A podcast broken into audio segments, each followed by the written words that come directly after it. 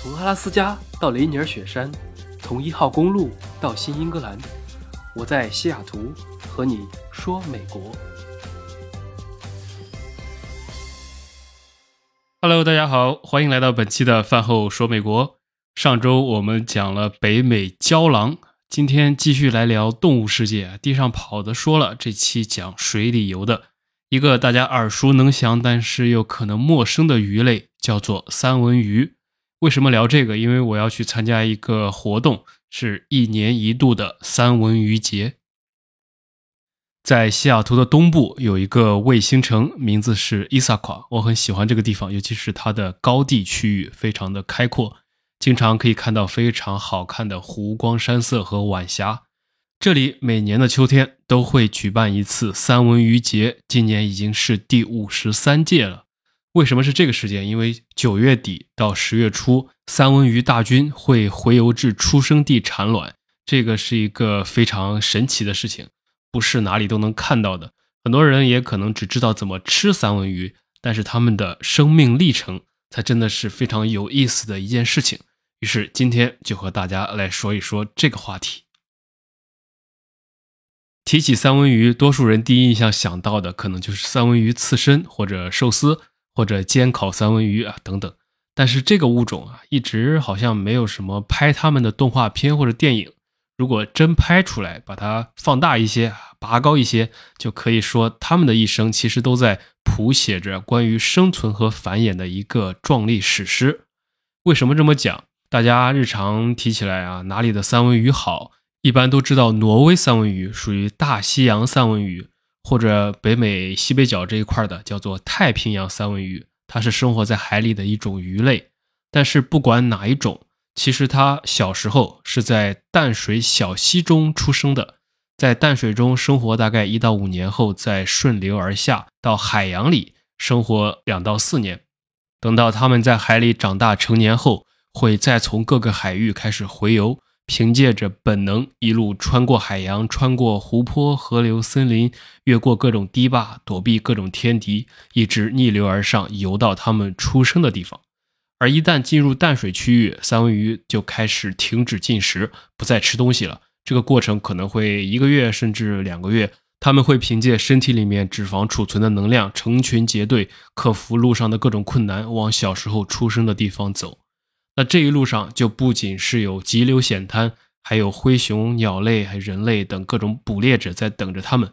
之前我们在某一期讲阿拉斯加的灰熊的时候，就说过，在河流的中间就有大量的熊在等着三文鱼往上跳，然后抓鱼吃。那这就是发生在这个过程中。但明明知道熊在那里等着，三文鱼也得继续往前走，因为水是往低处流的，最低的地方是海平面，河流是有落差的。所以他们从海里面回来，就需要一路逆流啊，遇到落差，遇到台阶，遇到各种东西都要跳过去，才能找到最后回去的路。而这个过程中，除了被捕食之外，在跳跃的时候，身体也会不可避免的撞击河床的石头啊等等，他们的血管会不断的破裂，中间也会死掉很多。同时，他们的身体会变得逐渐通红。所以，当人们看到三文鱼在下游的时候和到了上游的时候，身体颜色是不一样的。等差不多到了它们要出生的地方，三文鱼也基本上就变成红色了。我看到很多鱼，它是除了头都是红色，像胎记一样。那等它们到达最终目的地之后，就开始产卵繁衍。像大西洋的三文鱼是多次繁殖的，也就是说，它们产卵后会再游回到海里，来年再重复巡游。而太平洋的三文鱼就比较悲壮了，就是美国加拿大这边的这个品种，它会在产卵之后死去。用尽全身的能量和力气产卵，然后精疲力尽死亡，就这样结束自己的一生了。死后的三文鱼将成为小三文鱼、鸟类还有其他动物的食物，而新出生的小三文鱼又将再次开始父辈们同样的征程。这个事情就说起来，虽然只是一种鱼类的行为，看似微不足道，但是当你打开地图或者去了解他们的故事，去看这批鱼的巡游路线。比如说，我附近的这批鱼，他们会从太平洋游到这个普吉特海湾里面，再游到华盛顿湖里面，再经过几条河，最后游到小溪里面，一直往这走。你会很惊讶于这怎么可能啊？就算换成人靠走路，如果走这么远，可能都没这么多的力气。而他们是每年成千上万的太平洋三文鱼长途跋涉，整个的这个回游路线甚至可以达到上千公里，也可能六十天都不吃东西，就靠着之前囤积的脂肪和蛋白质，用这个身躯来穿越海洋，从掠食者和障碍中逃出啊，逆水而行，跳跃瀑布，穿过小溪，回到他们出生的河流。那到家后，他们会产卵，他们会用沙粒将卵埋好，形成一个个的产卵床。随后，这些耗尽了一生力气的三文鱼就会守在这个旁边，安静的死去，用自己的身体养育他们的后代。就是这么一个犹如轮回一般的生命循环，这就是他们的生命过程。这个时候，可能有人会问了：他们是怎么找到路的？这个其实我也没有答案。据说，就是一种强大的而神秘的。也许就是镌刻在他们基因里的生命本能在引导着。到目前为止，没有人知道他们是如何正确定位并且导航至自己出生地的。或许是地球磁场的感知，也或许是循着某种特殊的气味，又或许只是凭借着说不清楚的血脉的传承吧。这个目前没有定论。我参加的这个三文鱼节，其实就是可以看到他们这最后一跃。浩浩荡荡的从生活多年的大海重新返回孕育他们生命初始的小溪里面，回到小时候的地方交配、产卵、死亡。因为这个节目的举办地有一个三文鱼孵化场，还有一些人工修建的台阶，让他们跳上来啊，让他们知道到家了，可以安心产卵了。所以一直以来，观看三文鱼洄游也都成了本地人的年度保留节目。后来也变成了一个节日，让更多人来了解这种生物，同时庆祝秋天的丰收。那今年的三文鱼节就是在十月的第一个周末，十月二号。但是呢，也可以提前去看，只是说那周会最热闹，会有两百多个摊位啊，有活动，有游行，有大人小孩、宠物，很多人全家上阵去享受这么一个秋天的周末。但同时也会人山人海，所以不如提前错峰去看。很多人在这个时候会聚集在一个桥上来围观溪流里面逆流而上、想要回家产卵的三文鱼们。人们还可以通过水下玻璃窗来观看这些爬台阶的鱼，是有点像鲤鱼跳龙门的，就不停的在跳。这个看的过程其实是不无聊的，还是很有意思的。因为每当有鱼跳上来的时候，游客们都会欢呼一声，去帮他们加油打气啊，同时会鼓掌啊，什么什么的。还有，在这个养殖场也有一个展览馆，以及有一些志愿者进行讲解，可以详细了解这个地方的历史以及这种生态景观，因此还是值得一去的。除了西雅图这个地方之外，在加拿大的不列颠哥伦比亚省到美国的华盛顿州和俄勒冈州这一大片都是三文鱼的故乡，所以每年的九十月份，太平洋里会有成千上万的成年三文鱼成群结队的从北太平洋涌入到了这些靠近大陆的海湾里面。再经过多次的分流，沿着越来越窄的水道逆流而上，洄游到美国和加拿大内陆深处，离太平洋几百公里甚至上千公里的淡水河流上游，这些地方都可以看到三文鱼的身影。很多地方还有那种鱼梯啊，就是梯子的梯，是当年人们比如说在一百年前修建水坝的时候，就考虑到三文鱼的生存生态，从而特意设计的，能够帮助三文鱼克服水坝巨大的落差，让它们能一步一步的跳回去。所以，不仅是这里啊，这几个地区的很多地方、很多河流、小溪或者水库里面，在九月底、十月初都可以看到大量的三文鱼洄游的景观。说起来，我每年都会去，但是我第一次去的时候，的确还是学到了很多知识。比如说，给大家讲一个最直观的例子：一对成年的三文鱼平均可以产卵大概八千枚左右。但是只有一半，也就是四千枚能够平安的孵化成鱼苗。那这其中能幸运存活长成小鱼的有大概六百五十条，能够进入大海的约为两百条，这个夭折率是很高的。那在海里面生活这么久，有可能会被吃掉，又被人钓走啊等等。那等到多年后它们回游时，数量就已经锐减到了五十条。而最终能够克服重重障碍回到出生地繁衍下一代的，可能就只剩宿命般的两条或者个位数了。这比翻雪山过草地的长征还难。八千个卵经历各种生命的障碍，最终只剩两个可以回去。那这种宿命般的循环，令人在唏嘘之余，也不得不感叹大自然这确实是非常精确而且微妙的平衡意志。好，那我们说完了生物课、地理课。接着就可以开始讲这个美食课啊，人类这个东西还是很坏的。就像我刚讲完他们怎么怎么的不容易来进行生命的周而复始，现在马上就要开始讲如何吃它们了。那物种间就是如此的矛盾，自然的生态平衡是很强大的力量，没有什么鱼定胜天，也没有什么人定胜天。呃，人在所谓的天面前微不足道，都是自然界这种循环和生态链的一部分。在国内的话。最常吃的三文鱼应该是大西洋三文鱼。一般来说啊，统称为三文鱼的这个鱼类有两大品种是最常见的。刚才也提到，就是大西洋版本和太平洋版本。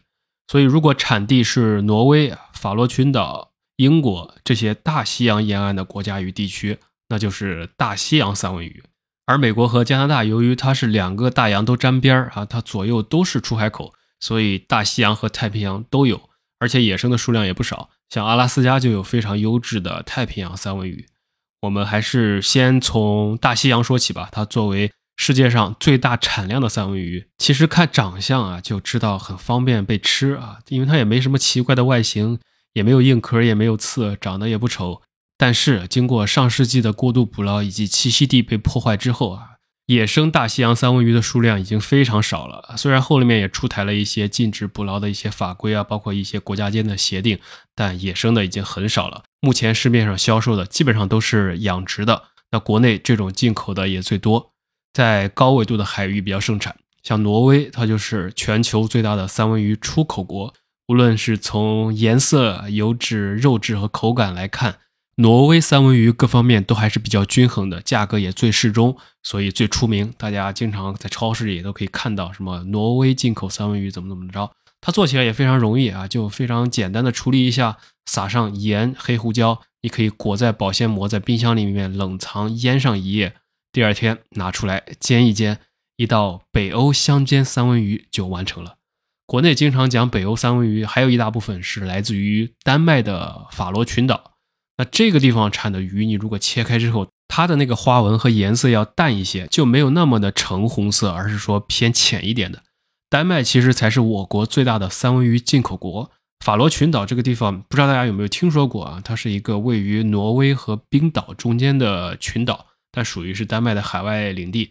这个地方的三文鱼呢，肉质比较嫩，筋比较少。跟挪威的比，脂肪还要更多一些，比较肥，所以适合低温冰鲜啊，配合着沙拉吃比较解腻。这两种都是大西洋的。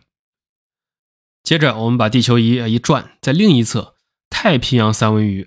太平洋沿岸国家出产比较多的就是美国、加拿大、日本还有俄罗斯了。北美这边三文鱼非常的普遍啊。然后，如果把地球折叠过来，南半球，南美的智利和新西兰。也是养殖三文鱼的主要产地啊，其中智利的现在也比较多，算是平价款啊，价格比较实惠。